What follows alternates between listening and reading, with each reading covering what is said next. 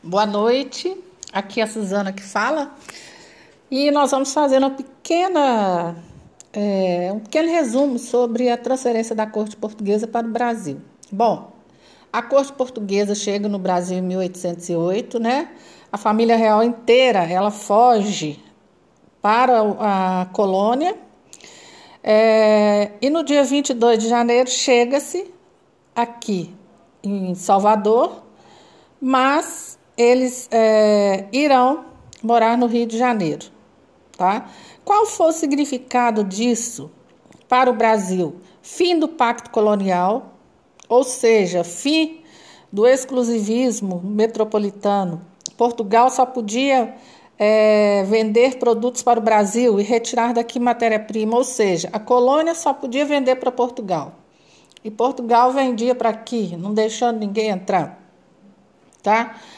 É, e essas mercadorias, gente, quando elas chegavam aqui, elas eram taxadas em 48% a mais, tá? E com a chegada da família real, esse decreto, eles assinam um decreto baixando para 24%. Quem é favorecido nesse momento? O país que vai ser favorecido e que vai ser o grande aliado dos portugueses é a Inglaterra, tá? É, a família real chega em 1 de abril, Dom João assina um decreto que anulou o alvará de 1785, que não permitia a implantação de indústria aqui no Brasil, né? Causou um baita de um atraso no nosso país. Aí, o que, que vai ocorrer?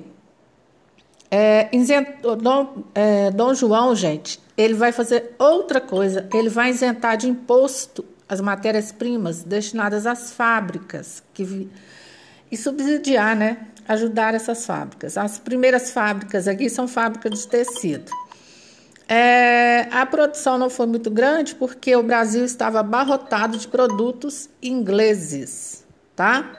Em 1810, é, vai ocorrer outro tratado, né? O Tratado de Aliança e Amizade, Comércio e Navegação, que foi muito ao encontro dos interesses ingleses. Esse tratado de aliança e amizade, gente, é, ele vai beneficiar a Inglaterra. Então vamos ver aqui: Portugal se compromete a abolir gradativamente o tráfico de escravos.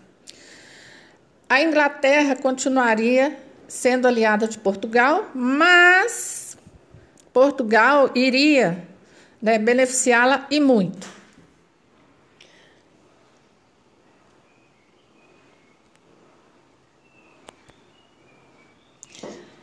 Aí nós temos também aqui, ó, os ingleses que viviam no Brasil teriam ampla é, liberdade religiosa, uma esquadra inglesa seria mantida no litoral brasileiro, olha que absurdo. E o Tratado de Comércio e Navegação, ele é o pior ele vai reduzir as tarifas ou as taxas de importação das, para as mercadorias inglesas. A taxa, que era de 24% sobre a importação de produto inglês, passa para 15%. Uma tarifa menor que ia ser cobrada dos comerciantes portugueses. Os portugueses pagariam 16% sobre importação, tá? E os outros países que viessem aqui vender pagariam 24% de imposto. Então vamos lá. Com a vinda da família real aqui, gente, eu já falei da abertura dos portos, né? O tratado de amizade, comércio, amizade, navegação. Mas com a vinda de Dom João para aqui, nós temos também a criação, né, do Jardim Botânico, Biblioteca Real, Imprensa Régia, Academia da Marinha, Academia Militar, Academia de Belas Artes e Ofício, Observatório Astronômico, Casa da Moeda e Banco do Brasil. Então, o Banco do Brasil, gente, ele, Dom João, já vai, é, começa, né? Manda abrir um banco aqui. Mas, é, tudo isso foi feito para que a família real ficasse aqui, né? A família real não ia ficar na colônia. Outra coisa, é, Napoleão Bonaparte, ele está na Europa e ele conquista, né? Ele vai conquistar o, Estado português, ou seja, o país. E ele, eles vão dominar até que os ingleses entram. Com a entrada dos ingleses, eles vão dominar Portugal. E só mais tarde eles vão mandar os ingleses, é, vão lutar e tirar os ingleses de lá. Bom, Napoleão, o Império Napoleônico, ele vai cair em 1815, após perder a Batalha de Waterloo na Bélgica. É, os portugueses residentes em Portugal, eles estavam é, mais interessados em permanecer ainda na colônia, porque eles sabiam que lá estava dominado pelos ingleses. Bom, é, em 16 de dezembro de 1815, o Brasil é elevado à categoria de Reino Unido a Portugal e Algarves, tá? Portugal, ele vai fazer isso porque ficava muito estranho, né? Um rei morando numa colônia. Então, nós vamos ter agora uma, um Reino Unido de Portugal e Algarves. A rainha morre e quem assume o trono é Dom João VI, tá? E aí nós temos aqui, a corte permanece no Rio de Janeiro por um bom tempo, essa corte gasta muito, é, muita despesa é paga com a criação de novos impostos, tá? É, a criação de taxa anual destinada à reconstrução de Portugal, após a expulsão dos franceses, ela foi feita aqui no Brasil. Quem pagou a reconstrução de Portugal fomos nós. É, acontecendo isso, gente, vai levar à insurreição pernambucana de 1817. Os holandeses foram expulsos do Brasil em 1654, né? É, o que, que causou isso? Causa uma ruptura no processo da, da produção de açúcar, tá?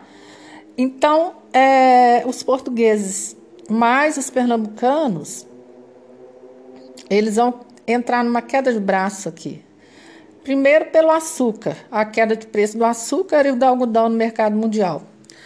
E a aristocracia nordestina, gente, ela vai se ressentir, tá? Desse controle econômico que os portugueses têm aqui nas regi na região produtora de açúcar. É, com a abertura dos portos, a coroa é, mantém, né, mantinha sua política monopolista no Nordeste. Ela vai, o que, que acontece? Abre a economia para os países do Sul e do Sudeste e no Nordeste continua explorando. E acirrou a rivalidade entre os produtores é, locais de açúcar, né, que são os senhores de engenho, com os comerciantes de portugueses que lá estavam.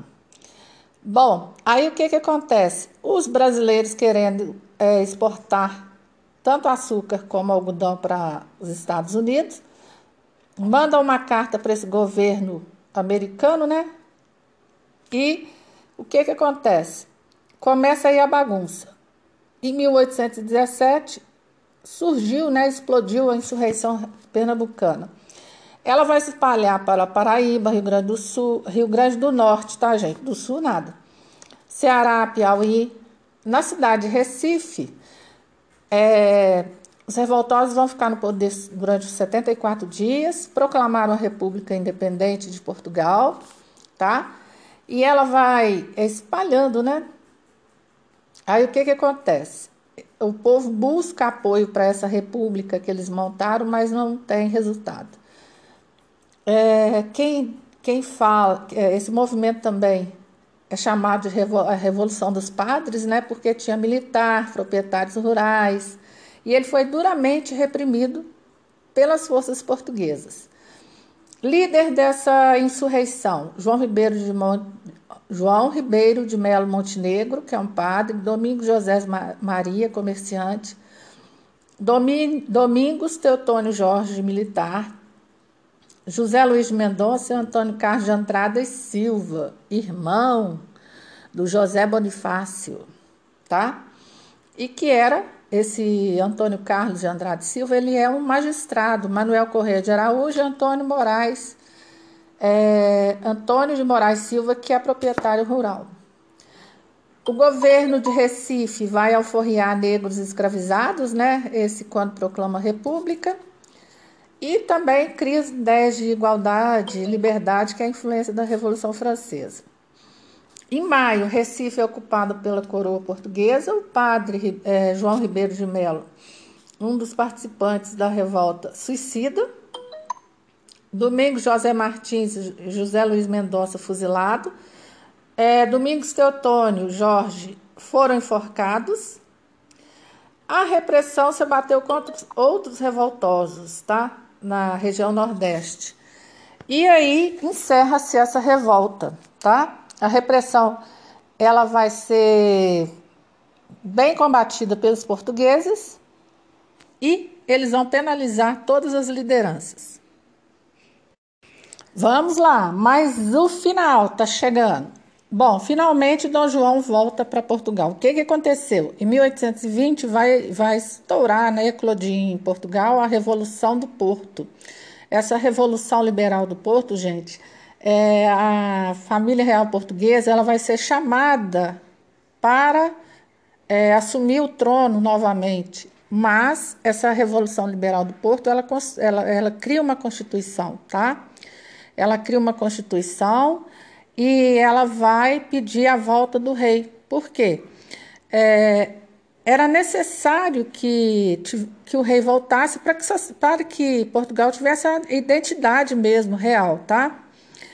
Enfim, aqui nós temos aqui, ó, com a aprovação da sociedade, formou-se um governo provisório que convocou as cortes. O que é convocar a corte? É convocar todas as autoridades portuguesas, né, o parlamento português, que seguiu o modelo liberali do liberalismo político de John Locke. Convocado pelo povo e não pelo rei, e sem sistema de votação baseado na divisão da sociedade e estamento. Tradução. É, o sistema de social daquela época era dividido por camadas, por estamentos, classe social. A primeira classe social, ou primeiro estamento, é o clero, é a igreja comandando, né? Depois os nobres e o restante da população. Vamos lembrar bem que a população, gente, o povão em si, ele não participa da elaboração dessa nova Constituição para Portugal. É, ela era a, a Revolução do Porto, ela é contra o absolutismo monárquico, mas ela é contra o absolutismo monárquico em Portugal. Mas para o Brasil querem a volta do Brasil colônia. O Brasil deixa de ser uma Reino Unido de Portugal e Algarves e volta a ser uma colônia, tá? Dom João VI volta, assume o trono, tá? Ele vai embora, deixa Dom Pedro I aqui. E aí o que, que acontece? Dom Pedro I fica e as cortes portuguesas começam a exigir a volta dele também. Mas a elite brasileira, que não é boba, vai é, vai clamar a Dom Pedro, né? Em 1822 eles vão até a entrada do na sacada do palácio, onde que eles vão entregar para ele um documento pedindo para ele que ele ficasse, que ele ficasse e comandasse o Brasil. Ele permanece, tá? Ele vai permanecer e, futura, e em 1822 ele proclama a independência do Brasil ele corta os laços né, com Portugal. Corta entre aspas, porque para reconhecer a nossa independência, ele vai pagar 2 milhões de libras esterlinas para Portugal, entendeu? E depois o, o México vai reconhecer a nossa independência, os Estados Unidos, e aí começa né, uma nova etapa. É, na semana 4, gente, nós, eu já falei na primeira parte sobre o que a família, né, Dom, Dom João VI criou aqui, que é Conselho de Estado, Erário Régio, Junta Geral do Comércio, é, a Casa de Suplicação, que é a corte, né, onde você ia para ser julgado e pedir justiça, criou o Ministério da Marinha, criou o Ministério de Guerra e Estrangeiro e vai fundar uma série de órgãos aqui vai trazer a missão antártica francesa, que é em 1816. É, essa missão já vem com ela Jean-Baptiste Debré, que é um artista francês e ele vai ficar no Rio de Janeiro, né? E ele vai gravar. Ele vai gravar, não, gente. Ele vai pintar é, tudo que ele vê no dia a dia dos escravos, principalmente, tá? Arquitetura, desenho, gravura, tudo foi trazido do, do de Portugal para aqui. Tanto é que, que o modelo arquitetônico no Rio, gente, são aquelas casas todas juntinhas, né? Que foi é, é o modelo português de arquitetura, tá? É, quem vai trazer para aqui essa missão francesa é Joaquim Le Breton. Ele é político, administrador francês e ele vem para aqui no Rio de Janeiro, tá? E aqui vocês vão ver depois o exercício perguntando sobre o que, que vocês veem através dessas figuras, dessas gravuras, né? Então, nós temos aqui o cotidiano dos escravos, o que, que cada um fazia, qual é a cena, né? Quais são as cenas que aqui estão que ele desenha, aliás, desenha não, pinta. Então, esses dois podcasts aqui é para dar uma pequena ajuda na confecção do, dos exercícios do PET. Próxima, daqui uma semana.